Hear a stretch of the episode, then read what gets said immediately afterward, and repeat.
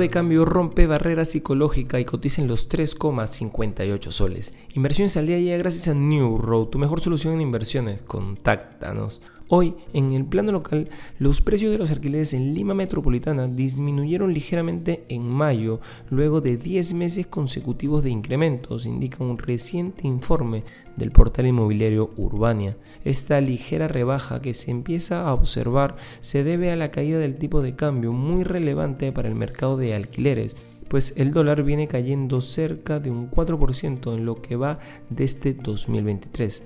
Por su parte, el tipo de cambio baja con fuerza y cotiza en los 3,58 soles. En los mercados internacionales, los principales índices de Wall Street cotizan al alza gracias principalmente a un dato de inflación más bajo de lo esperado.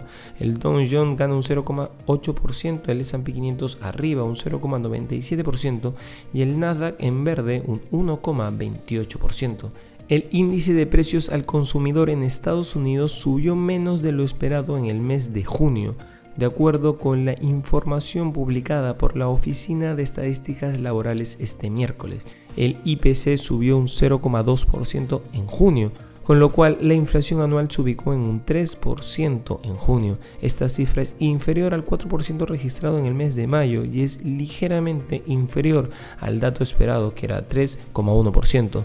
Este es el nivel más bajo desde marzo del 2021, lo que supone una fuerte desaceleración con respecto a la marca del 9,1% registrada en el mes de junio del 2022. El IPC subyacente, que excluyen los elementos más volátiles como los alimentos y la energía, bajó ligeramente hasta el 4,8% anual, se esperaba un 5%, y el 0,2% mensual, se esperaba un 0,3%.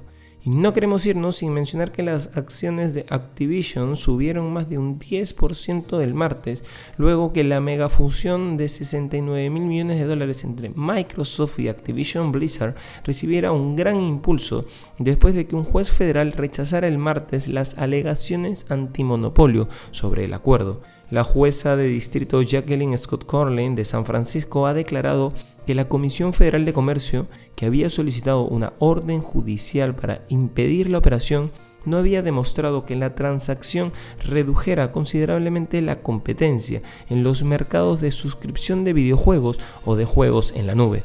Estas han sido las noticias más importantes de hoy, miércoles 12 de julio del 2023.